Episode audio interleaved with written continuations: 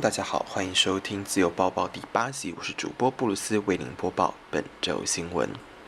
眼镜行注册商标席琳迪昂引来本人跨海争议，谷阿莫被起诉后发表声明继续创作，引来版权商火大。孟山都恐成绝响，拜尔合并因观感不佳，不予继续沿用。是否订立敏感科技保护法？业界、政府评价席琳迪翁七月即将要来台演唱，但开唱前还得先处理商标争议。高雄有眼镜业者将国际巨星席琳迪翁的英文名字，在一九九九年时注册商标，而后因超过五年席琳而无法撤销，却又在二零一五年间，该眼镜行又以席琳迪昂申请商标，被席琳迪翁发觉后提出异议。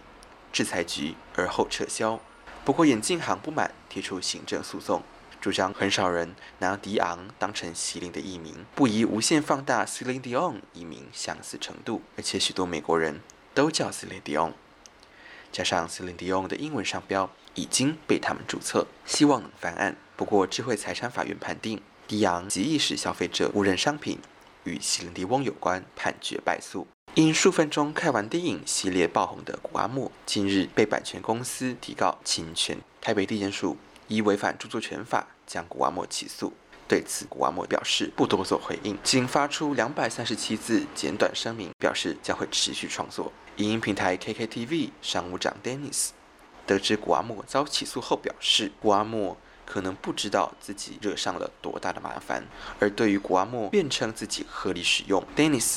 已坚定表示，谷阿莫的态度将会影响他付出的代价。面对如此的态度，就算之后谷阿莫想和解，版权商也是坚决不会撤稿。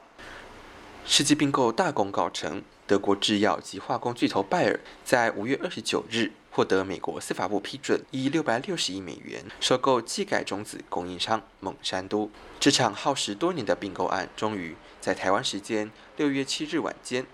双方共同发表声明后，交易成功。拜耳表示，未来将不再沿用具有一百一十七年历史的孟山都商标，原因是名称形象不佳。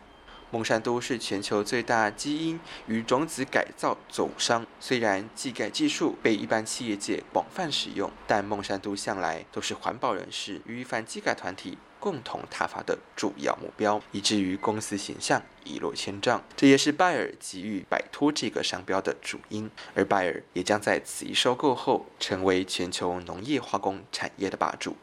中国积极扶植高科技产业，除高薪向我方科技厂挖角外，还透过各种管道窃取技术。为防范科技人才及技术外流，政府正研拟敏感科技保护法草案，将针对违反营业秘密、竞业禁止等规定加重刑罚，并预计成立专业法庭。此外，Google、微软等美国龙头科技业者近来已纷纷宣布对台扩大投资。交大教授林志杰。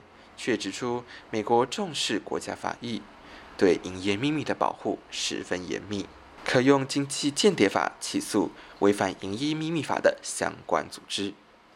但我国目前却仅有偏向保护个人法益的营业秘密法，恐怕保护不周。然而，工业总会却表示，这样的立法会对产业带来毁灭性影响。